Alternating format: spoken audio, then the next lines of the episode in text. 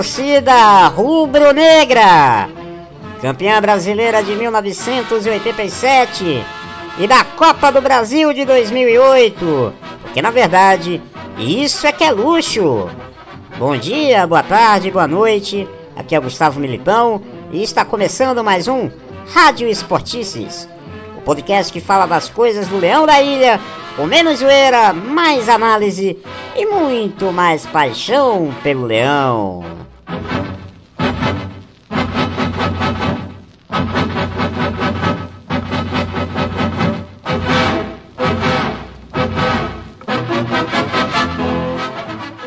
E nós aproveitamos e reforçamos o convite para que você siga as redes sociais do Esportices Blogcast.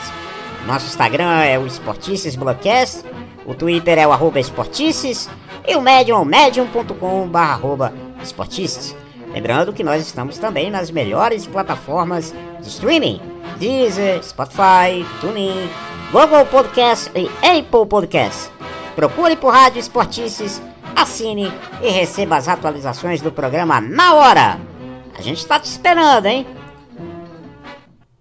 Bom, torcida rubro-negra, começando mais um Rádio Esportices muitos assuntos aí pra gente debater nessa semana, né? Vamos dar uma passada aí na Semana Rubro-Negra, nos jogos contra o Santos e São Paulo. Vamos fazer um balanço aí do Campeonato Brasileiro nessas primeiras cinco rodadas e o que vem por aí. E também vamos conversar bastante sobre as notícias que agitaram aí a semana da base rubro-negra. Muitos assuntos pra gente comentar. Eu e Arthur Lima na tabelinha rubro-negra. Vamos embora. Torcedor rubro-negro, torcedora rubro-negra, tabelinha rubro-negra no ar, aqui comigo e Arthur Lima. E aí, Arthur, tudo bem com você? Fala, Gustavo. Tudo bem, mais ou menos, né? Se dependesse só do esporte, acho que não estaria tudo bem, né? É, mais ou menos. Ali, aliás, por, aliás, por falar nisso, você sabe quantos gols o melhor ataque do Brasil fez nas últimas duas partidas? Sei não, Gustavo. Esse dado aí acho que você pode adiantar pra gente aí. Zero. A mesma coisa, da, Incrível, o né? mesmo número da pontuação do esporte nos últimos dois jogos. Complicado, né? Complicado, né? Dois atacantes aí do nível de jogo. Difícil. Difícil, difícil. Pois é, torcedor, torcedora, o esporte. Vamos agora começar aí falar dessa semana rubro-negra, né? Semana difícil, semana que com duas derrotas né, no Campeonato Brasileiro. E uma semana que começou né, com o jogo pela quarta rodada na quinta-feira, né, no, dia 20, contra o Santos, né, na Ilha do Retiro. E o esporte perdeu algumas chances que não poderia perder. Né? Série A é isso, né? As falhas, você não pode falhar. E acabou saindo castigado por 1 a 0 a derrota com um gol marcado pelo Marinho, né? um belo gol do Marinho, aos 30 minutos do segundo tempo. É, Arthur, é, sobre esse jogo, né, que foi uma partida é, que o esporte até fez um primeiro tempo, vamos dizer assim, interessante, né? embora não tenha é, criado grandes chances de gol, porque segundo o, SofaScore, né, que é o site de estatísticas, o esporte teve nove finalizações dentro da área contra o Santos, mas nenhuma delas se traduziu em chance efetiva de gol. É, foram nove finalizações dentro da área e duas de fora da área obrigou o goleiro ali a fazer quatro defesas. Teve uma chance ali muito boa, né? Que Elton quase fez, mas não aproveitou. E o Santos, naquele jogo meio de apostar nos contra-ataques, no segundo tempo, aí pesou a qualidade individual, né? De quem tem jogadores diferenciados, né? Como o Soteudo e o próprio Marinho, que você destacou na edição passada, né? E o Marinho fez um, um, um belo gol. E teve, tivemos uma queda de desempenho também muito grande, né? Da, do primeiro para o segundo tempo do jogo contra o Santos. Sim. Você atribui a alguma, algum fator, assim, essa, essa queda de rendimento? Olha, eu acredito que é, foi um enredo até parecido com o que aconteceu no jogo contra o Ceará. Só que contra o Ceará a gente fez três gols no primeiro tempo, né? E contra o Santos a gente não fez nenhum. O esporte meio que foi, começou a ser envolvido né, pelo ataque do Santos e a jogada do gol nasce, inclusive, numa, numa coisa que começa na operação. porque Daniel Paulista saca né, o Luciano Juba, que vinha fazendo um bom jogo, não sei se você concorda, é, vinha fazendo um bom jogo, marcando bem o Marinho ali pelo, né, por aquele lado. E aí ele tira a Juba e, coloca, e entra Sander né, naquele lado esquerdo. E é ali que nasce a jogada do gol Santista. Uma falha né, do, do, próprio Sander né, que, e do Maidana, né, que erra o bote, e deixa um espaço enorme para Marinho finalizar com toda a qualidade que ele tem. Né, botou a bola sem chance, sem defesa para Maílson. Eu acho que eu acredito muito as alterações equivocadas de Daniel. Daniel Paulista, na minha opinião, mexeu muito mal na, na partida contra o Santos. Não sei se você tem essa mesma visão. Com certeza. Eu não vejo, inclusive, razão para escalar um jogador da qualidade de Felipe. Pois é, é. Eu acho até meio covarde se eu, se eu falar o que eu senti vendo Felipe jogar, porque não, não tem muita culpa dele, né? Não. Acho assim, da forma como ele foi contratado, eu não sei se o torcedor vai recordar, mas Felipe jogava no Afogados. Sim. E ele teve a honra de fazer o gol da eliminação do, do Atlético Mineiro pela Copa, Copa do Brasil, né? E aquele ali foi o cartão de visitas aí que o presidente do esporte, Milton Bivar, é, considerou para trazer o jogador. E Daniel aciona ele no segundo tempo e assim, fica muito claro que ele não tem condição de jogar um de ser atleta profissional de futebol. De primeira divisão, sem dúvida, assim, mas eu acho que talvez nem de terceira divisão. Convenhamos é... que era uma bola que já era cantada, né? Por muita gente, né? Não dá para dizer que a gente se surpreendeu. É, exatamente. Enfim, é, o, o nível do esporte tem sido muito baixo. Mas eu acho que Felipe mostra muito o desconhecimento da, torcida, da, da direção e a incapacidade dessa direção de contratar. Né?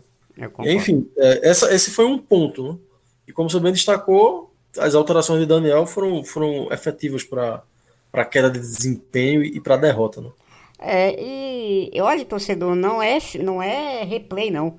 Porque já que contra, contra o Santos houve esse, essa falha individual de Sander e Maidana, Coincidentemente, quatro dias depois, né, que foi no jogo é, de domingo contra o São Paulo, de novo, Sander e Maidana são protagonistas numa falha que resulta no gol São Paulino na vitória por 1 a 0 né? Parece até que é filme, né? É uma coisa engraçada, né? A jogada parece que é um espelho, né? Enquanto no gol de quarta-feira o bote errado foi dado na lateral direita por Maidana, né? Sim. Que erra o bote não acompanha. Hoje, do, do, domingo dia 20, 23, é, Sander erra o bote na lateral esquerda. O, Santos, o São Paulo desce em contra-ataque, a bola é lançada para Pablo, que pega a Maidana de costa para ele para a bola. Entra na área sozinho, sem, sem nenhum espécie de combate e toca pro, pro gol, né? Isso. Ou até quem suscitasse falha de Mailson mais uma vez. É, já, tá ficando chato isso, né? Pra... Vamos combinar, né? É, mas Wilson toca na bola e, e a bola entra, né? Mas assim, é um lance, é uma finalização de dentro da área, cujo tempo de reação é muito menor, o espaço, né? Assim, talvez ele não tivesse nem força suficiente para espalmar aquela ali. Uhum. Não dá para dizer assim que não era que era uma bola indefensável. Não era uma bola indefensável. Não, não, concordo. Tanto que ele toca na bola. Mas também não dá para dizer que é falha. Acho que a falha ela começa antes, né?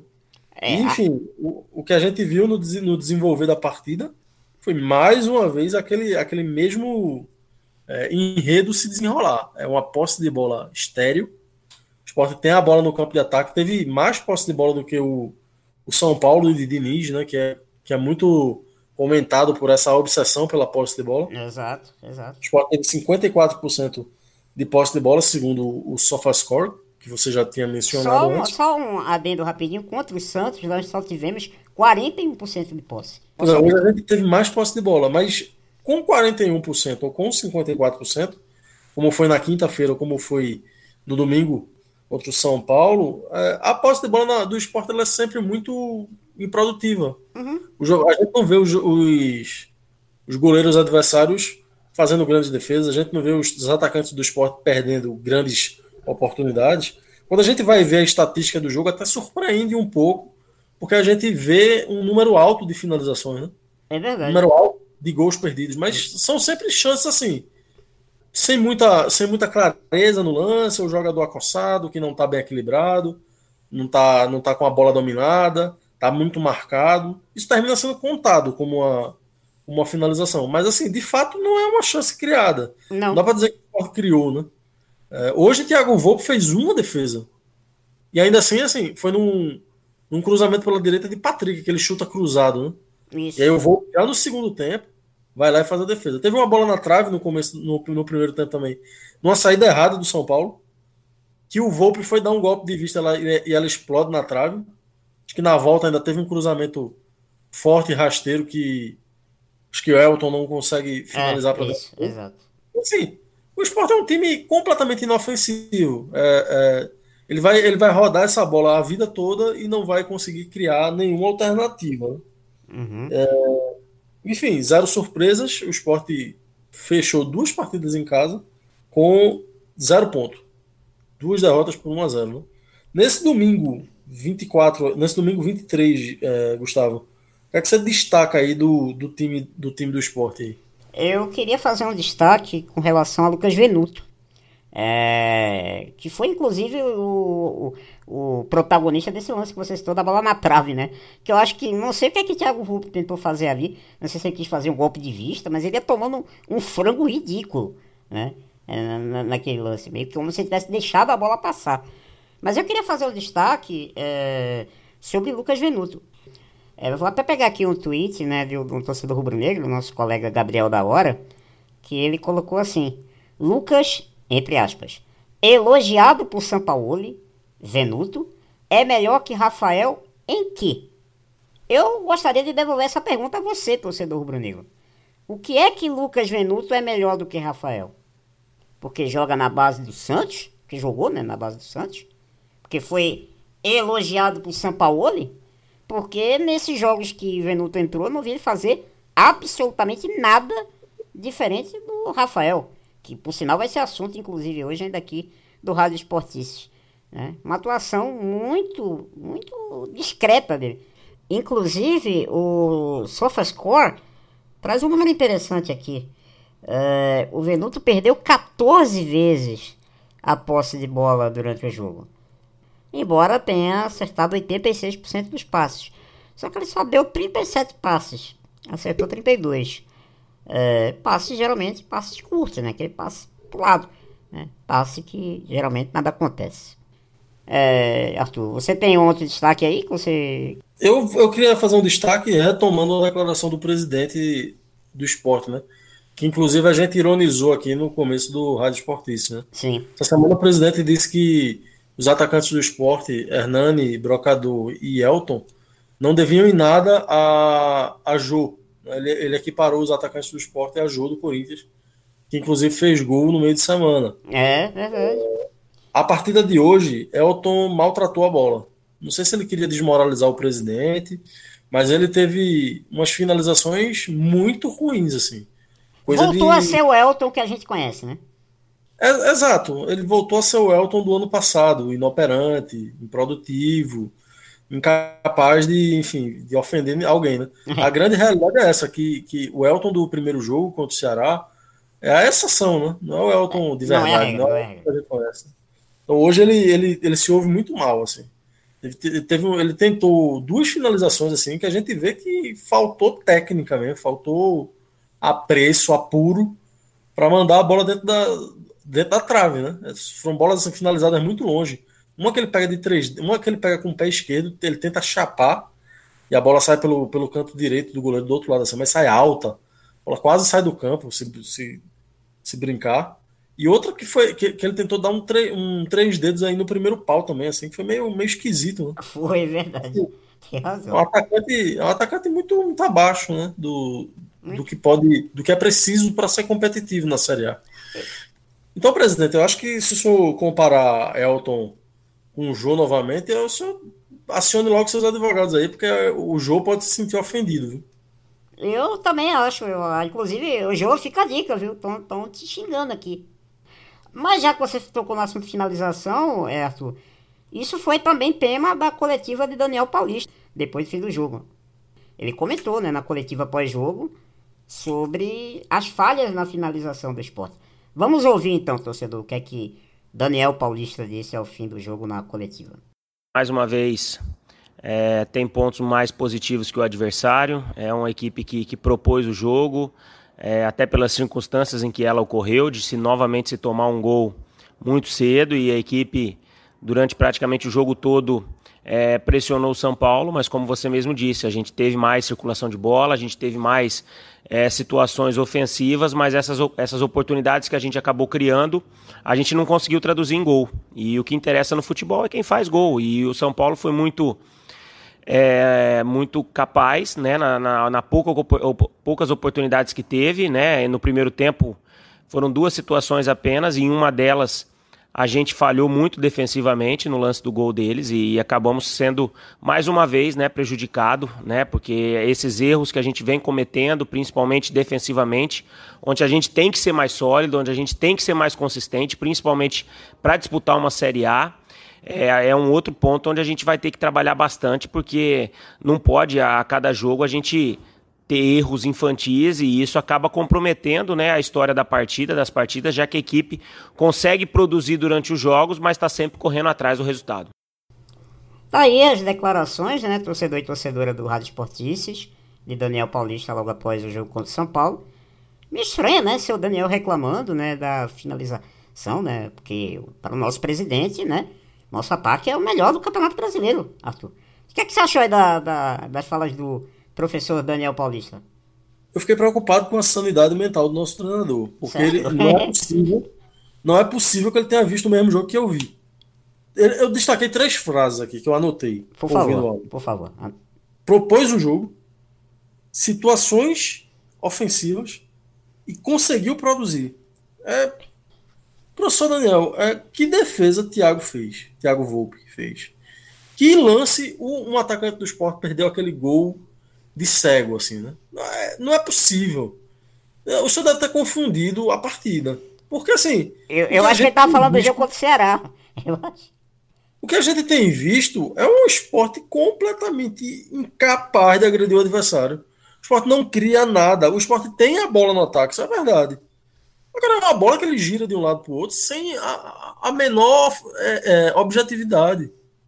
Né? Se eu disser que, que o esporte está criando, Desculpa, tudo bem, se o senhor quiser mentir para preservar o elenco, quiser mentir para se preservar, faça consciente, viu? O que eu estou aqui, baseado no que você disse, o que eu posso dizer é o seguinte: você leu mal o jogo. Você tá, tá, tá, é, isso não pode permitir, por exemplo, que você conserte, porque o seu diagnóstico está errado. O esporte não cria nada. O esporte só tem a bola.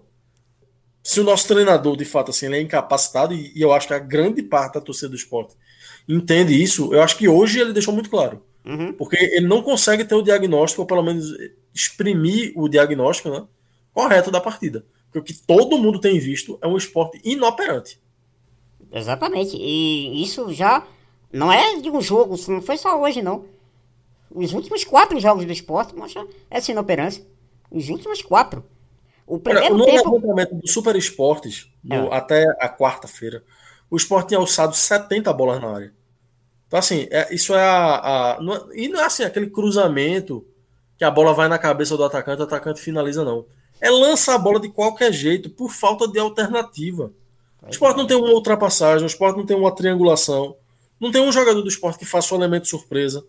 O esporte não chega dentro da área com, com a bola dominada, com vários atacantes em, em condição de fazer gol. O esporte não tem nada. O esporte não tem nada. Ele é só um tem a bola. de ideias o, o, o meio-campo do esporte. Pois é, o esporte tá, tá lembrando muito o próprio Daniel, no, no, pior período dele pelo esporte. Era isso, era pegar a bola e tocar de lado. Isso, isso. Então, Ganhou assim, um apelido, inclusive, de gerente, né? Ele era meio que. Porque ele só administrava, né? Pois é, então assim, muito preocupante o. Pelo próprio Daniel, né? Ele não vai conseguir tocar a carreira se ele continuar vendo jogos inexistentes, né? Jogos da, da, da, da fantasia dele. Porque isso aí, essa entrevista daí, pelo amor de Deus. Pois é, torcedor e torcedora que acompanha o Rádio Esportices, vejam como o futebol é dinâmico, né? Depois da gravação dessa edição do Rádio Esportices, nós recebemos a notícia né, que o esporte demitiu o técnico Daniel Paulista do comando técnico da equipe rubro-negra. O Leão divulgou uma nota oficial através de suas redes sociais, é, anunciando a saída do técnico. É, Daniel Paulista deixa o comando técnico do Rubro Negro, a terceira passagem dele. Né? Foram 17 partidas, 6 vitórias, 5 empates e 6 derrotas. Um aproveitamento geral de 45,1%. Portanto, Daniel Paulista não é mais treinador do Esporte Clube do Recife. É a segunda troca de comando do esporte na sua comissão técnica nesta temporada. E justamente, torcedor, torcedora do Rádio Esportices, para embasar é, o que Arthur fez agora no seu comentário, nós vamos agora para o próximo bloco, porque nós vamos falar de números e números preocupantes desse início de Campeonato Brasileiro do Esporte. É, torcedor, torcedora do Rádio Esportices, nada melhor para entender a campanha de uma equipe num campeonato tão longo, né, como é o, o Brasileirão, né, Campeonato de Pontos Corridos, do que olhar números, né? E os números né, do esporte até aqui são, eu diria, preocupantes. Cinco jogos, uma vitória, um empate, três derrotas, 26,67% de aproveitamento. O esporte só marcou quatro gols até aqui, sofreu sete. Tem 17 finalizações certas e 42 finalizações erradas. Muito, muita finalização errada para o melhor ataque do Brasil, né? E faltas, o esporte sofreu 98 faltas e, é, e cometeu 89. Outros dados interessantes, torcedor, que o site Globoesporte.com traz, o esporte é o sexto time na Série A que mais erra passes. Foram 380 passes errados em 5 jogos. Dá uma média de 76 passes errados por partida. E em roubadas de bola, o esporte é apenas o 13 terceiro ranqueado com 91 roubos de bola em 5 jogos média de 18,20 roubadas de bola por partida. Bom, são números aí, né? Números, é claro que é, estamos ainda no início de campeonato. Mas é muito importante a gente avaliar o que foi feito até aqui e o que pode ser feito nas próximas rodadas que vem por aí. Mas, é, e justamente para a gente conversar sobre números, a gente trouxe convidados, né? Nesse segundo bloco do Rádio Esportistas. Arthur, você trouxe aí um convidado que é fera nos números, né?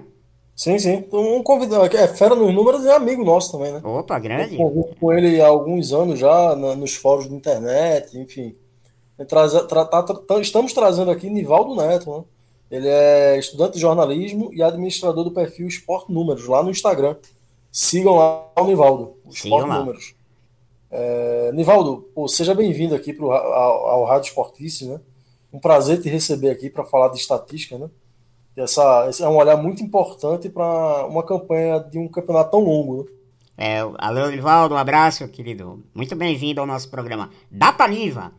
Primeiramente, queria agradecer o convite dos meus amigos Arthur Lima e Gustavo Militão. A gente se conhece virtualmente há muito tempo aí, né? Remete ao Orkut, coisa de 15 anos atrás nos fóruns, nos debates. Então a gente se conhece desde esse tempo. Queria agradecer por, pelo convite, por lembrar de mim, para falar um pouco sobre esse início né, de brasileiro do esporte. E saúdo, claro, todos que estão nos ouvindo. Bom dia, boa tarde, boa noite, já que podcast não tem hora, né? Vamos nessa. Nivaldo, você é administrador do Esporte Números, que é um projeto que é voltado para fazer esses levantamentos estatísticos sobre o esporte. Né? Você também relembra é, jogadores, né? Pega um mote lá dos aniversários deles e fala dos números deles, de, até com boas lembranças, né? Outros com não, tanto bo, não tão boas. Como é que nasceu assim o esporte números, né? E por que trabalhar com esse viés de estatística voltada para o futebol e para o esporte especificamente? É curioso que o esporte números nasceu bem despretensiosamente e ganhou proporções que mudaram até minha carreira hoje se eu puder até entrar nisso, né? Que na verdade ele começou em 2015 em uma conversa informal no Facebook entre mim e Lauro Mafra, que foi um dos idealizadores inicialmente do projeto, porque eu sempre colocava alguns posts no grupo do esporte do Facebook, o Esporte VIP na época. Eu sempre colocava uns tópicos relacionados a números, a estatísticas, e Lauro me despertou essa ideia de criar uma página Inicialmente ele até me ajudou, né? Mas pouco um mês depois ele casou, pouco depois também a mulher engravidou, teve filha. A vida dele mudou completamente e ele não teve mais tempo. Eu disse: "Não se preocupa" e matei no peito, como se diz, né? E saí tocando esporte números. Aí a partir dali, em 2015, continuei no Facebook, em 2016 criei o Twitter e em 2017 criei também o Instagram, que hoje é a rede que tem mais interações, embora o Facebook ainda tenha mais seguidores, porque foi a primeira. E a ideia inicialmente era falar de estatísticas, né?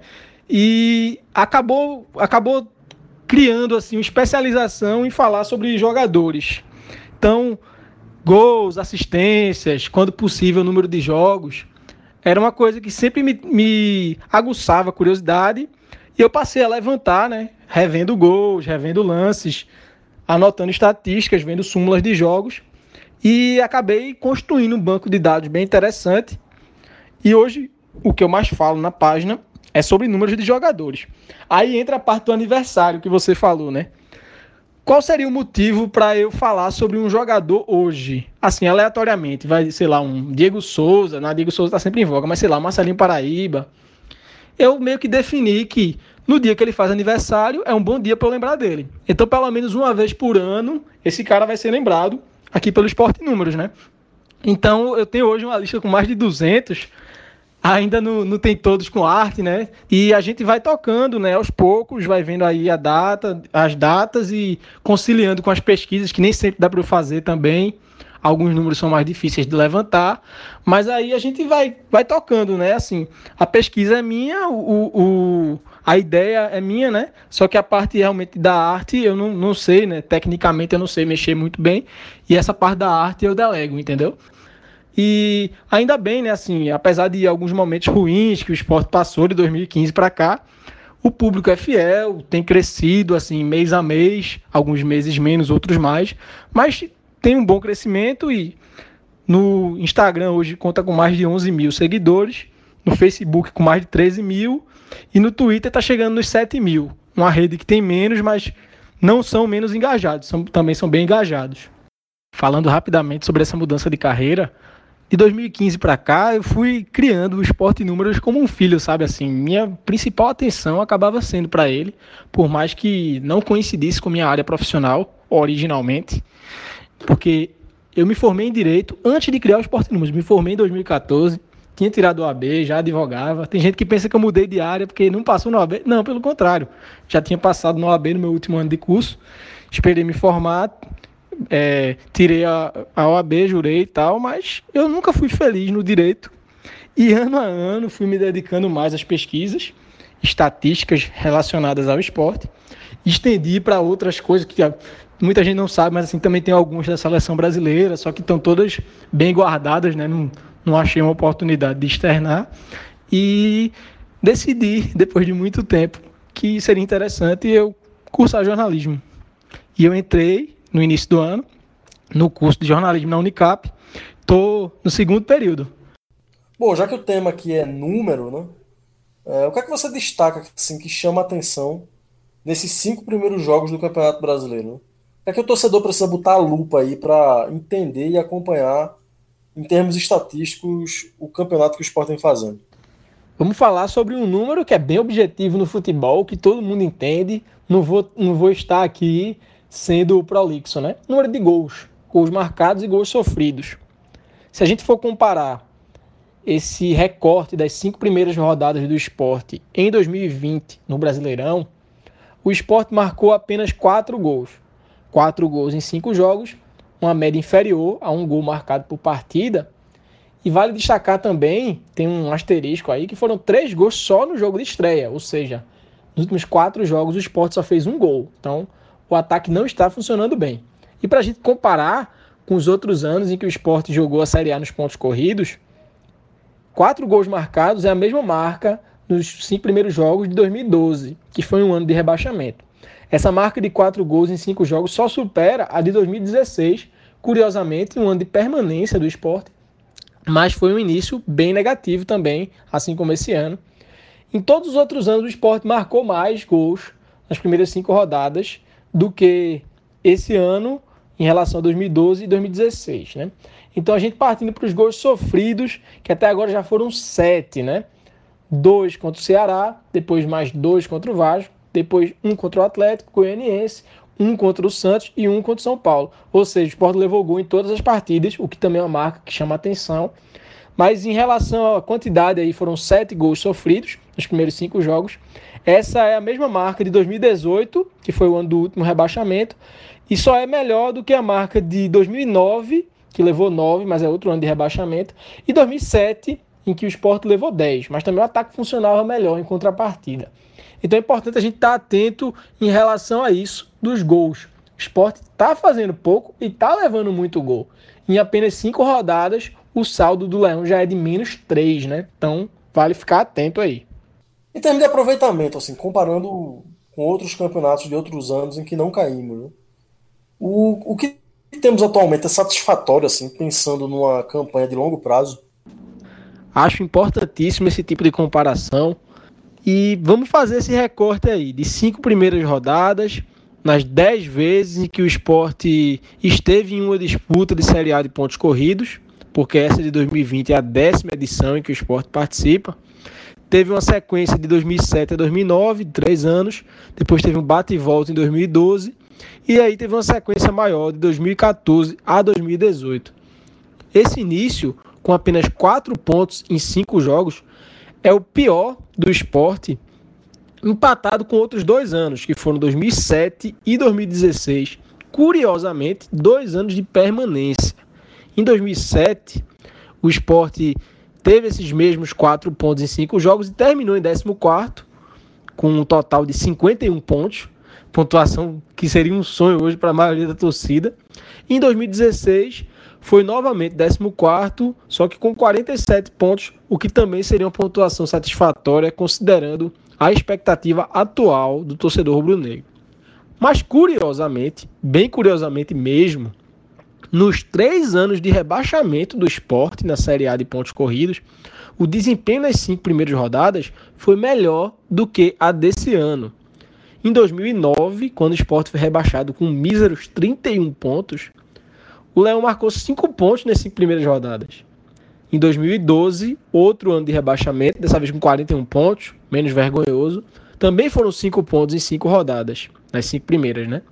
E por fim, 2018, que foi o último rebaixamento, foram sete pontos nas primeiras cinco rodadas. Então, uma, uma diferença de três a mais do que temos hoje, né? E isso já chama atenção para a dificuldade que o esporte pode enfrentar daqui para frente, por mais que seja um recorte curto, tudo bem. 33 rodadas ainda pela frente, né? Porque só foram cinco. Mas o futebol do time não vem convencendo Alguns defeitos vêm se repetindo, como na finalização, algumas falhas de marcação que resultam em gols adversários. E ainda tem esse agravante. Nos três anos em que o esporte foi rebaixado, os inícios, nos cinco primeiros jogos aí, foram melhores do que o desse ano. E assim, para a torcida aí é, que está nos ouvindo aí, como é que ela pode acompanhar o trabalho do Esporte Números? Agradeço a vocês pelo momento jabá aí, né? Queria dizer que o Esporte Números está no Twitter, no Instagram, no Facebook e também no YouTube. É só procurar por Esporte Números nas redes sociais, arroba Esporte Números e no YouTube, procura Esporte Números. Também temos lá as lives feitas no Instagram já publicadas com recorte das partes que travam, né? Então fica só entrevista líquida, né, para vocês. Tem muita entrevista com jogador, com jornalista, teve também com profissionais que trabalham no esporte além do futebol. Então tem muita entrevista lá para vocês verem. Agradeço muito quem puder acompanhar e dar essa força para esse trabalho da gente. Nivaldo, meu velho, forte abraço. Muito obrigado aqui mais uma vez pela sua participação no Esportice. Certamente a gente vai te lembrar mais vezes aí para falar de números e dados que sejam importantes para o esporte durante esse campeonato, né, que é tão longo aí. Seriado Brasileirão. Pelo esporte tudo. Valeu, Nivaldo. Muito obrigado pela presença. Já esteja convidado para voltar, viu? Pelo visto, a gente vai precisar bastante de você esse ano no Brasileirão. Abração, cara. Poxa, eu só tenho a agradecer a meus amigos Arthur Lima e Gustavo Militão, como eu falei, já conheço de longas datas pelo, pelos debates virtuais em relação a futebol, especialmente em relação ao esporte. Queria agradecer muito o convite e longa vida à Rádio Esportices. Continuem acompanhando. As pautas são interessantes, são pertinentes. Então, torcedor do esporte, fique ligado aí, continue acompanhando eles. E não esqueça de seguir as redes do Esporte Números. Valeu, um abraço. Bom dia, boa tarde, boa noite mais uma vez, né? Já que podcast não tem hora. Mas você também tem uma convidada aí, né, para analisar aí o... o que é que vem pela frente, né, Gustavo? É, o que vem pela frente, torcedor, é bem preocupante, viu? Só para o torcedor ficar ligado aí no do Rádio Esportices, dos próximos cinco jogos que a gente vai fazer na Série A, quatro serão fora de casa. Inclusive, torcedor, anote aí na sua agenda, viu? Próximos cinco jogos do esporte. Dia 30 de agosto contra o Curitiba fora de casa. Depois, dia 3 de setembro contra o Grêmio, também fora de casa. Aí o esporte volta no dia 6, encara o Goiás aqui na ilha. Depois sai de novo para mais dois jogos complicadíssimos. Dia 10 contra o Fortaleza, lá no Ceará. E depois, dia 13 de setembro, contra o Palmeiras, em São Paulo. Pedreira, viu, torcedor? E para falar justamente dessa sequência né, que vem aí é, do, do esporte, dura que vem pela frente, a gente trouxe convidada, a Luana Santos, que é analista de marketing e que aceitou nosso convite aqui para bater esse papo com a gente. Oi, Luana, seja bem-vinda aí ao Rádio Esportices. Uma satisfação enorme conversar com você aqui nesse nosso podcast. Seja bem-vinda, viu? Valeu, Luana. Obrigado aí pela disponibilidade. A casa é sua. Ô, Luana, começando o nosso papo aqui no Rádio Esportices, né? O esporte até o momento tem quatro pontos em cinco partidas. Um aproveitamento de 26% no Brasileirão 2020. Eh, como você avalia a campanha até aqui? Ela tem te surpreendido é, positivamente ou negativamente? E o que você acha que já seja primordial fazer para a gente começar a pensar numa campanha um pouquinho mais tranquila aí no Brasileirão? Fala galera, beleza? É, começar respondendo essa pergunta, a gente sabe que é uma resposta meio óbvia, né? Acredito que a maioria da torcida rubro-negra não esteja satisfeita, esteja totalmente insatisfeita com a campanha do esporte até agora. Cinco rodadas que mostra que o time não tem qualidade, o time não tem esquema tático, o time não tem criatividade. É como se a gente não tivesse treinador. Insiste em peças, em pessoas que estão simplesmente fazendo nada e atrapalhando no lugar de ajudar. Não finaliza, não sabe fazer um cruzamento, não sabe fazer linha de defesa, não, não faz nada o time. O time fica solto, quatro pessoas em cima de um adversário enquanto outros três adversários estão soltos, fazendo o que querem, sabe? Uma, uma zaga que erra e, tipo, vai tentar olhar para ver se outra pessoa vai consertar o erro e não corre atrás, não estica, não, não faz um esforço, sabe? É, e tá totalmente. Isso é inadmissível. É um dos piores times do esporte que eu vi jogar. E se continuar assim, não tem como ter uma campanha tranquila na Série A se continuar assim, não, joga, não jogava bem, nem se fosse uma Série C, não ia ter uma campanha tranquila. Por mim, mudaria treinador e aí, tentando montar aí um time com. A gente tem jogadores bons. Uns não são e ainda insistem. Agora tem jogador bom, tem para explorar, só que não tem esquema tático, então não tem como resolver se o, o técnico não move as peças. Luana, dos próximos cinco jogos, né, como já falamos aqui, quatro deles vão ser fora da Ilha do Retiro. E alguns desses confrontos aí contra adversários né, diretos né, na, nessa disputa pela permanência na Série A. Uh, qual a sua expectativa para esses jogos e qual que você considera ser o, mais difícil, aquele mais complicado? Infelizmente, em relação aos jogos, não tem jogo fácil, não tem, porque a gente não tem time para disputar uma partida com tranquilidade. Não tem. Todos os jogos, todos os jogos são importantes, todos os jogos são difíceis. E a gente ainda continua na esperança de que vai conquistar os três pontos, mesmo sendo fora ou em casa. Só que se continuar a situação do jeito que tá, não tem como a gente conquistar nenhum ponto. Porque a gente não tem qualificação técnica a gente não tem, a gente não cria, não, não tem como, como é, se não cria, não, não tem técnica, como é que vai fazer gol? Como é que não vai levar gol? Como é que vai ter uma linha de defesa boa se não tem a técnica, se não tem o treino? Não tem aquela pessoa que vai e diga, vou fazer isso, não tem. Então, todos os jogos são difíceis, principalmente, principalmente, né, para contra o Grêmio, contra o Palmeiras que são times que estão acima da gente e se destacaram nos seus estaduais e que a gente vai enfrentar times qualificados, que tem toda a técnica e a gente não tem. Vai quatro do esporte marcar, um do Palmeiras e os outros três vão estar tá lá construindo a jogada e fazendo um gol na gente. Tem goleiro no banco que poderia ser utilizado, mas insiste ali naquele erro, naquele erro. Então, se errar uma vez, ok, mas persistir, persistir no erro não dá, né? Eu espero que mude aí essa questão de técnica para ver se a gente consegue não cair esse ano. Não, não queria ver meu time nessa situação. É vergonhoso, é muito vergonhoso e é revoltante um clube, uma instituição tão grandiosa tá passando por isso, sabe? Então eu espero de verdade que consiga se restabelecer e que eu possa daqui algumas rodadas dizer essa partida tem tranquilidade, essa daqui nem tanto. Uh, Luana, uma pergunta agora para você. É, você seria a favor do esporte poupar alguns jogadores né, durante algum desses jogos devido à dificuldade do, do adversário e também uma sequência desgastante de viagem, jogo em cima do outro? Você acha que seria uma boa pensar nessa ideia de poupar, de rodar um pouco mais o elenco?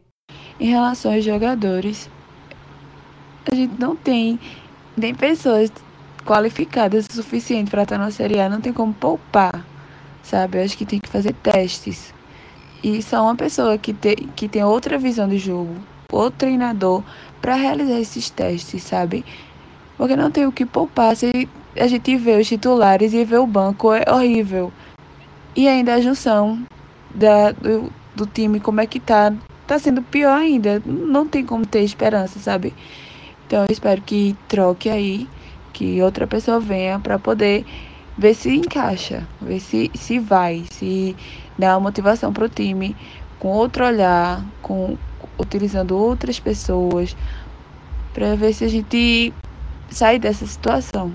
Bom, para a gente encerrar aqui nossa entrevista, Luana, eu queria um pouco que você contasse aí é, dos seus projetos né, sobre esporte. Né? A, gente, a gente viu que você fala muito sobre o tema, né, esportes né, na, nas, nas redes.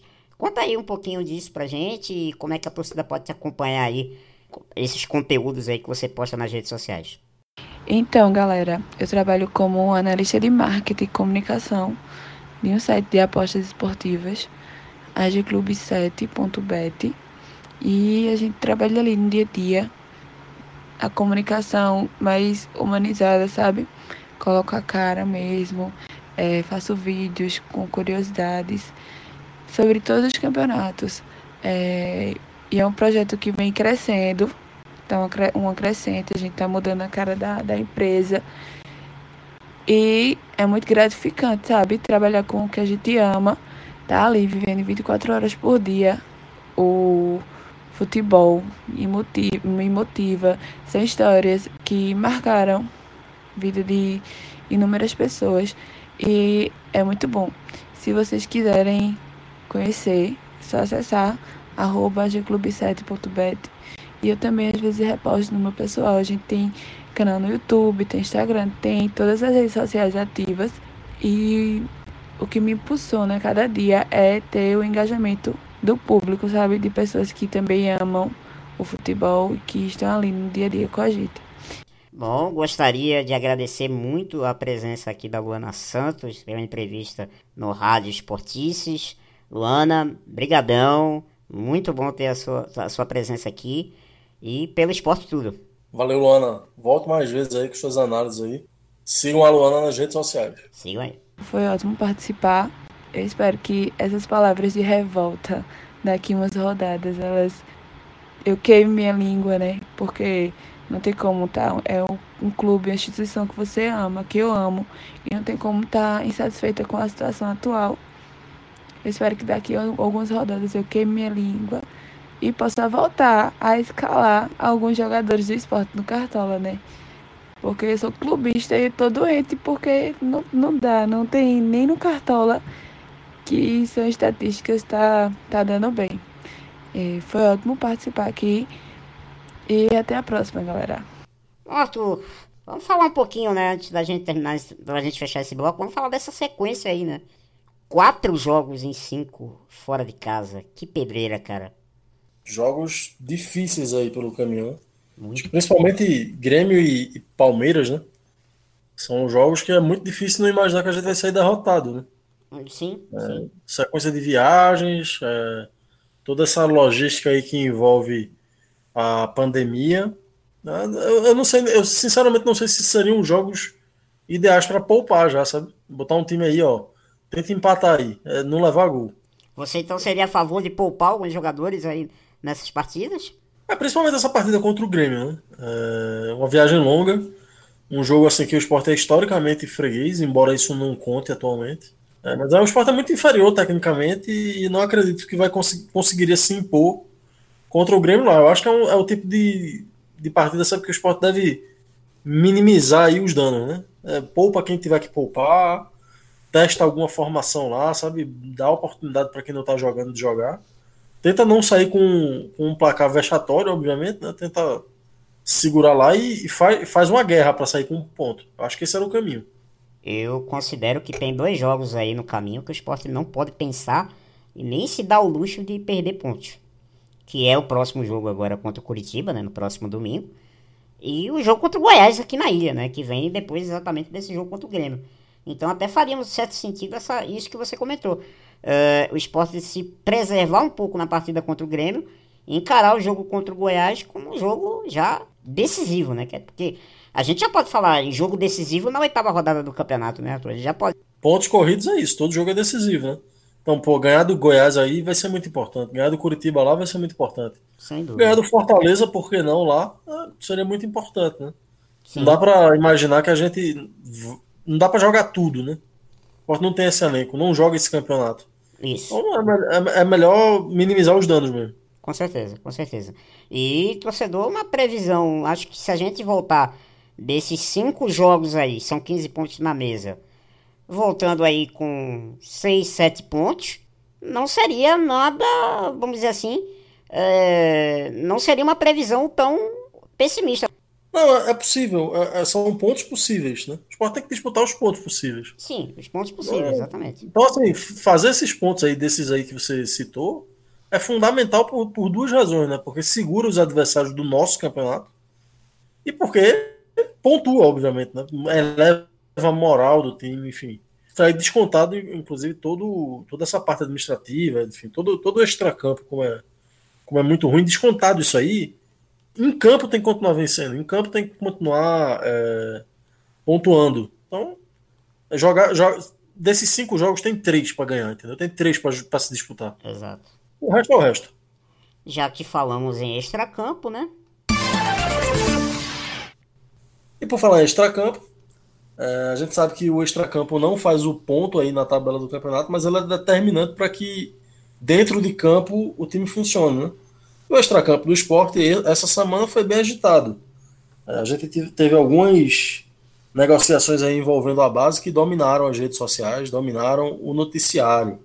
Eu acho que você tem alguma coisa para falar aí, né, Gustavo? A gente teve a negociação de, ou pelo menos o rumor da negociação de Rafael, um rumor de negociação de Luciano Juba e algumas outras peças aí que foram cedidas em negócios que não pareceram tão bom à primeira vista, né, Gustavo? O que, é que você tem a dizer aí que, é que você tem a relatar para a gente sobre essas, essas negociações envolvendo a base? É, vamos lá, torcedor, porque a semana na base foi puxada, foi puxada, né? É, como a gente tinha falado, né, no último, e coincidiu com, a, com aquele tema, né, Arthur, que a gente falou no Rádio Esportistas 13. Conversamos com a base, falamos inclusive com o Thiago Paz, que foi é, um dos diretores lá do, da base do esporte né, no ano passado. É, o esporte teve uma semana de muitas negociações e algumas aí um pouco duvidosas, né? Do, do lucro que a gente vai ter no futuro sobre isso. Bom, para começar com uma boa notícia, o esporte renovou o contrato de Luciano Juba até 2024, né? Tá renovado o contrato dele e adquiriu os direitos federativos do zagueiro Pedrão por cerca de 200 mil reais junto ao Porto. Também tivemos a negociação do zagueiro Pedro Lucas, que foi é, envolvido numa, numa negociação com o São Paulo, jogador de 18 anos, né? O esporte reteve 30% dos direitos federativos desse jogador, foi emprestado e ainda por cima o esporte tem preferência é, no retorno desse jogador. Teve é, também outros meninos que foram encaminhados aí para vários é, times do Brasil, segundo o presidente Milton Bivar, para times que tenham condições de fazer uma boa venda. Eu vou listar rapidamente é, os clubes e jogadores que, que foram envolvidos. Foi o goleiro Cauê, aliás, Cauê, que foi para o Flamengo, o esporte retendo 40% ainda desse jogador. O Fernandinho, meia de 14 anos, também para o Flamengo. Riquelme, atacante de 15 anos para o Flamengo, também o esporte retendo 40%.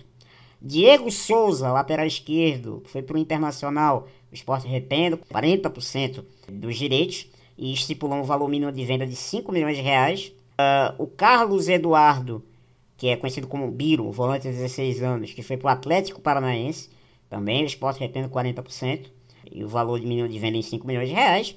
E o, Elbert, atacante de 18 anos, que foi para o Tombense, o esporte reteve 35% dos direitos dele e tem um empréstimo com opção de compra por 600 mil reais. Além da já falada aí, bem comentada durante a semana, nego possível negociação de Rafael com o Cruzeiro, né? O Cruzeiro teria anunciado o, a intenção de pagar a multa de Rafael. É, porém, já há rumores também de que não vai ser dessa forma a negociação. Que o Cruzeiro está tentando é um empréstimo com opção de compra do Rafael, né? que tem apenas 18 anos de idade, mas que vem se destacando aí na base leonina. É, meus amigos, foi bem agitada a semana na base. Mas eu. Algumas vou... coisas importantes aí para serem pontuadas, né? Tem, tem, tem sim. Principalmente o papel da direção na condução disso aí, na comunicação disso aí, né? Ô, Arthur, pra, pra, só pra, já que você vai pontuar essas coisas, eu também vou pontuar uma coisa. Você não concorda que a gente estaria terceirizando o nosso trabalho de base? que a gente está começando a, vamos dizer assim, pedir para que os outros clubes façam o trabalho que nós deveríamos fazer? É, de cara, isso, essa terceirização aí já significa a perda daquele percentual relativo ao clube formador, né? Isso. Existe, a FIFA tem um mecanismo lá que é assim, é, a, considerando entre os 16 e os 23 anos, os clubes que formaram o jogador têm uma participação em todas as negociações internacionais no limite de 5%. Então, esses 5% são distribuídos é, considerando o, o, quanto o jogador passou em cada, em cada clube formador. Então, por exemplo, se no futuro um jogador desse aí que o esporte cedeu com 16 anos para outra base, é, o esporte não vai ter o, o, percentual relativo ao clube formador inteiro. Ele vai ter que dividir com o Atlético Paranaense, com Flamengo, com, o Flamengo, enfim, com qualquer time que tenha contribuído nessa formação. Isso, do ponto de vista estratégico, já pode gerar essa, essa perda. Né? Tem a frase do nosso presidente, Milton Bivar, que diz que vendeu para times que tenham condição de fazer boa venda. Isso. É uma confissão, né? Confessa desconhecimento de mercado, né? É, ele, não ele, ele, ainda fala uma coisa. Ele ainda fala uma coisa. Sim, por exemplo, se o Barcelona me leva um jogador e eu fico com um percentual, vou ganhar mais do que a venda do que se fosse por aqui. Milton, você então tá nas entrelinhas, rebaixando o seu trabalho de base. Você está dizendo que o seu trabalho de base é uma droga. Né? Não, veja, é um, é, por um lado, ele, ele, a gente tem menos poder de negociação do que um time do Sudeste. Isso. Porque a gente tem menos capital, enfim. Mas a, o que me espanta é a confissão de, assim, não temos conhecimento de mercado e fica por isso mesmo. Como se isso não fosse construído né, ao longo de uma história. Né? Você, tem que, você tem que construir os canais, você tem que conhecer gente. Você tem que entrar em contato, né? Claro. Você não vende do nada, né? Claro. Então, assim, o parece meio conformado com o que o destino teria ali reservado, né? Isso é um clube de segunda categoria no que se refere à revelação do jogador. Né? Ou seja, vamos pegar um dos melhores ativos formados aí do esporte nesses últimos dois anos, né? Que é Rafael, bem elogiado aqui pelo Thiago Paz no último, no último programa. E vamos estar tá trocando basicamente por uma folha e meia de pagamento, seria isso? Por aí, né? Pois é, por aí. E, e, em relação a Rafael ainda, também foi uma inocência, né? Até nosso, nosso ouvinte e amigo aí, é, Diogo, Diogo tava, tava até comentando esses dias, ele pontuou algo que eu, que eu concordei depois. Ah. O cara não podia jogar enquanto não renovasse o contrato. Isso, obviamente, isso é feito de uma forma discreta, né? Você, a direção entra em interlocução com a comissão técnica e diz, ó, esse cara daí é da base, ele é uma joia da base, ele, é, é, recapitulando, né? Uhum. O esporte teria um contrato com o Rafael é, pronto para ser assinado. Certo. E ele estaria há três meses protelando a assinatura desse contrato, jogando com um contrato da base anterior, Isso. no qual ele ganharia muito menos. Exato. E que teria, por consequência, a multa muito menor. Então o esporte começa a utilizar esse jogador, esse jogador chama a atenção, e aí o esporte, por inocência, como pontuou o Diogo, mantém esse cara jogando. Pô, esse cara devia ter sido afastado antes, sabe? Fica ali no banco. Aí quando ele assina, ele volta a ter condição de jogo. Todo clube faz isso. Todo clube trabalha assim. Uhum. Então, assim, foi uma inocência e, e, depois um péssimo negócio. Né? Primeiro, porque falta transparência. A gente não sabe o que aconteceu. Se o esporte vai emprestar com direito de. Com, mantendo o percentual dos direitos econômicos, ou se o Cruzeiro vai pagar a multa. O que é muito difícil, né? O Cruzeiro está quebrado. É, exato. Até o próprio David, né, que é o diretor do Cruzeiro, até falou isso. Né, que ele, como é que eu, que eu vou pagar a multa do Rafael se eu tô cheio de pepino na FIFA? O Cruzeiro tem um pepino aí na FIFA, porque pode até ser rebaixado para a Série C. Mas é muito ruído né, na comunicação aí, é. não, a gente ninguém entende o que é está acontecendo. É, tanto que em entrevista, Milton diz que a negociação ainda está sendo é, arquitetada. Mas o diretor, Vanderson Lacerda, foi numa rádio, disse que estava tudo certo e que não ia mais falar sobre o assunto. Haja ruído, né? E parece que esse negócio esparrama para rede social, né? O diretor parece que vai para vai a rinha de rede social com, com o torcedor, né? Olha, eu, eu queria entender isso, sabe? Por que, que o diretor tem que se trocar com torcedor nas redes sociais, né? Eu queria entender isso. Qual é, o, qual é a motivação que esses caras têm de fazer isso? Se eles não pensam que estão queimando o filme da própria instituição que eles trabalham, pombas, né? É, o nosso glorioso Romero Bivar, né, que é diretor das categorias de base do esporte, é filho do presidente, inclusive, é, andou aí se bicando com um perfil do Twitter do Leões de São Paulo, é, que é um consulado né, do esporte é, em São Paulo. E o, a, a, frase do nosso glorioso Romero Bivar, ele respondeu um tweet né, do Leões de São Paulo. É, o tweet é o seguinte: Daniel Paulista matou o time que já estava morto quando tirou Gomes e Bruninho. Isso foi no jogo contra o Santos. É, técnico burro, fraco, combina com quem administra o clube. Aí vem o diretor e diz: Burro é tu, covarde. Vem fazer melhor. Vem fazer melhor? A gente tá fazendo tão bem assim pra, pra, pra dizer, vem fazer melhor? Esse pessoal tá, tá fazendo tão melhor assim? Pegando nossos ativos da base e oferecendo em troca de, de percentual, né? Pra, visando aí é, equacionar uma, duas folhas salariais. Isso não é papel de diretor, né? Claro que não, claro que não. O, o diretor ele precisa entender que ele, ele, ele veste a camisa de uma instituição de 105 anos de idade. Aliás, 115. É porque eu queria que o esporte tivesse um pouquinho mais novo e a mentalidade dos dirigentes também tivesse um pouquinho mais nova, né? Que inclusive foi achincalhada essa semana por um jogador de quinta categoria que chegou no esporte não se sabe como. Uma, uma indicação muito estranha, por sinal, muito estranha. E saiu do clube também sem, sem é, é, ter jogado quase nada. E imediatamente botou o esporte na justiça, né, Arthur? Conta essa historinha aí pra gente. Pois é, o, a gente testemunhou essa semana um, o diretor aí, o Romero Bivar, como você pontuou, se trocando com, com o torcedor, né? o que não é papel de dirigente. E fica difícil acreditar que essa postura para fora não se repita para dentro da instituição. Hum. Como é que será que essa direção tem se relacionado com os jogadores? O Jean Patrick foi um desses jogadores aí, um irrelevante, um jogador sem importância nenhuma para a história de nenhum clube jogou em, em, clubes de quinta categoria a vida toda. O maior clube que ele, que ele jogou, acho que ele começou no Grêmio, depois jogou no Sport aí ano, é, ano passado, esse ano. Esse tal de Jean Patrick aí veio e postou o seguinte no story dele. Infelizmente, alguns passam por isso, diz o Jean Patrick. Ah. Escolhas erradas dá nisso. Sete meses já para um juiz dar uma liberação parcial. Enquanto quem deveria ser banido não foi. Mas, mas mas que, que serviu de lição para nunca mais escolher essas merdas de clube. Ele chamou o esporte disso.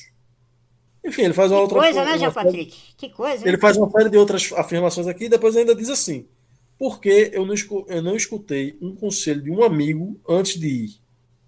Ele ainda, ele ainda, ele ainda revela que teria, enfim, alguém, alguém teria desaconselhado ele a jogar no esporte. Então, assim, a gente vê essa postura de dirigentes que vão para a rede social se trocar com, a, com o torcedor. Não é, não é crível que os dirigentes estejam mantendo uma postura adequada internamente com todos os seus atletas, de base e profissionais. Quando a gente vê, por exemplo, um atleta sair chamando a instituição dessa maneira, um, um, um qualquer, né? João Patrick é um qualquer. Jogadorzinho qualquer. Quem é você na fila do pão, Jean Patrick, para chamar um. Veja, o esporte lhe deve, o esporte deve pagar claro. você o que ele acordou. Pois Ninguém é. duvida disso. Não tira a sua razão de reclamar na justiça o seu direito de, de ter o seu salário pago. Claro, Agora, claro. eu acho que você, é, é, por mais que você tenha sido maltratado, talvez, por mais que a direção não tenha se, se comportado bem, é, é, é inaceitável esse tipo de comportamento. Eu até compre, eu, eu compreendo o contexto como um todo, mas assim, o que me preocupa, o que revela, é como a direção tem conduzido isso. Como a direção tem tratado e lidado com isso. Será que a direção tem ouvido os jogadores?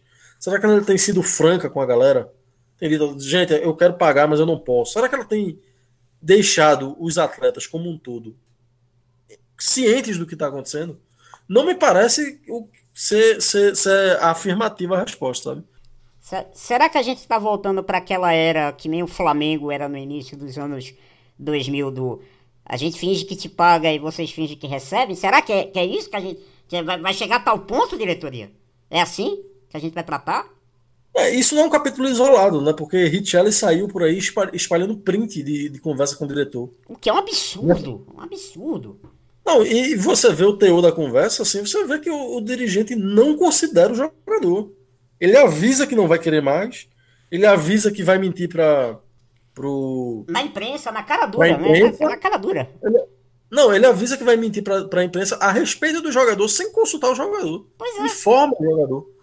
Quer dizer, não parece que está havendo um, um, necessário diálogo. O, os dirigentes ali, eles têm que se despir da função dele de torcedor, eles têm que se colocar acima disso. E eles têm que entender que, que administrar um clube, um clube é complexo. E que a batalha da comunicação é uma batalha que tem que ser vencida. Essa batalha da comunicação é interna, ela é para dentro, ela é com os atletas, com os funcionários, e ela é para fora também. Claro. Assim, é, foi uma semana muito difícil, fora, dentro e fora de campo. Né? Dentro de campo com duas derrotas, fora de campo com, enfim, com a, com a debandada na base, negócios muito negativos enfim, e, e, e para completar com a contratação de um velho conhecido, né? Pois é, aí veio o esporte recorrer à incrível solução de trazer o glorioso Rogério, né? Jogador de lembrança não muito boa, né? No, no, no imaginário rubro-negro, né? Principalmente pela horrorosa última temporada que teve aqui embora tenha começado muito bem quando chegou, né? Tem até feito. Em 2016 esporte... contribuiu pra gente ficar. Contribuiu bastante, contribuiu, claro, claro, contribuiu. Isso aí não tem a dúvida nenhuma. Mas depois que o esporte despejou a quantia de quase 6 milhões de reais ao São Paulo pelos direitos federativos dele, acabou o futebol do Rogério. Acabou. E acabou também nos outros clubes também, porque teve uma passagem no Bahia que ninguém lembra, né? No Ceará, pior ainda. E aí vem a diretoria achar que Rogério é a solução dos nossos problemas para a Série A. Para esse time que tem, segundo o nosso presidente Milton Bivar, né, o melhor ataque do Brasil. Deve ter aí a sua contratação confirmada nos próximos dias né, pela diretoria rubro-negra.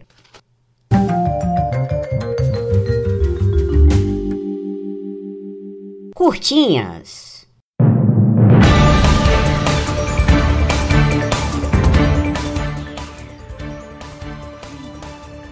Bom, torcedor, pra gente, né, já que a gente tá caminhando aí pro fim da, dessa edição do Rádio Esportistas, vamos trazer aí algumas curtinhas aí do Leão. É, nem tudo foi uma notícia na base, viu, torcedor, nos últimos dias. A gente teve aí, né, a volta dos, dos treinos aí do, do, do Sub-20 e também do futebol feminino, né, após cinco meses de paralisação por conta da Covid-19, né. Foram realizados cerca de 100 testes né, com atletas também na comissão técnica. O Sub-20 vai cumprir um isolamento e treinos lá no CT do Leão, né, lá em Paratiba. E o futebol feminino vai trabalhar na Ilha do Retiro e após as atividades as meninas vão retornar para casa. Uh, o, o brasileiro sub-20 está previsto para ser retomado no dia 23 de setembro e a Série A2 do Brasileirão Feminino, o esporte volta a campo somente no dia 25 de outubro. Né, pela segunda rodada da fase de grupos, o Leão vai enfrentar o Náutico. É, e o atacante André terminou assinando com um, clube da Turquia, né? O Gaziantep, oitavo colocado no campeonato turco, que encerra o sonho do torcedor de ver o atacante de volta, né? André teve, André marcou 41 gols nos 104 jogos que jogou pelo esporte e agora, depois de ter sido negociado para o esporte, depois de ter retornado para o esporte, depois de ter ido para o Grêmio, vai agora para o futebol turco. Boa sorte aí então pro André, né? Mas é um jogador que agora a torcida vai descartar. Bom, torcedor, é... Rádio Esportistas então vai chegando ao final. Mas antes, né, vamos reforçar aí o convite para que você siga as nossas redes sociais, né? Nosso, é, o arroba esportistas no Twitter, no Instagram o arroba esportistas blogcast, né? Siga também o Medium, medium.com barra esportistas e claro, assine né, a, na sua melhor plataforma de streaming, na plataforma de streaming de sua preferência, o Rádio Esportistas. Nós estamos em todas as plataformas, né, Arthur? Todas as plataformas, acompanha a gente lá.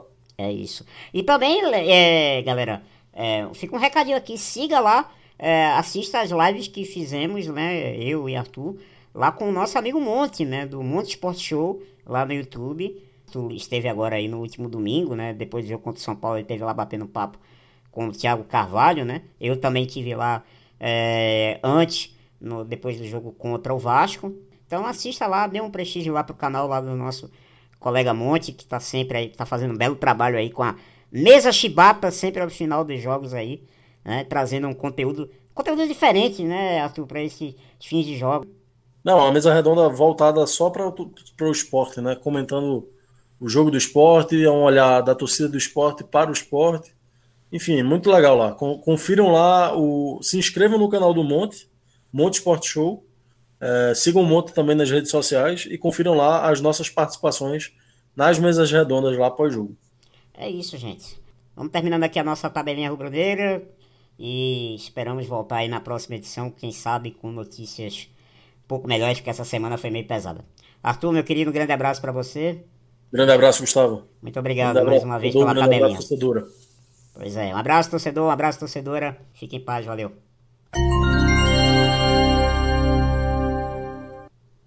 Pois é, torcedor, o Rádio Esportices de hoje está chegando aí ao fim, mas lembrando que você pode sugerir pautas através do e-mail esportices.blogcast.gmail.com Mande seus comentários, mande seus textos, a gente vai ter o maior prazer de publicar e divulgar aqui também no Rádio Esportices, tá?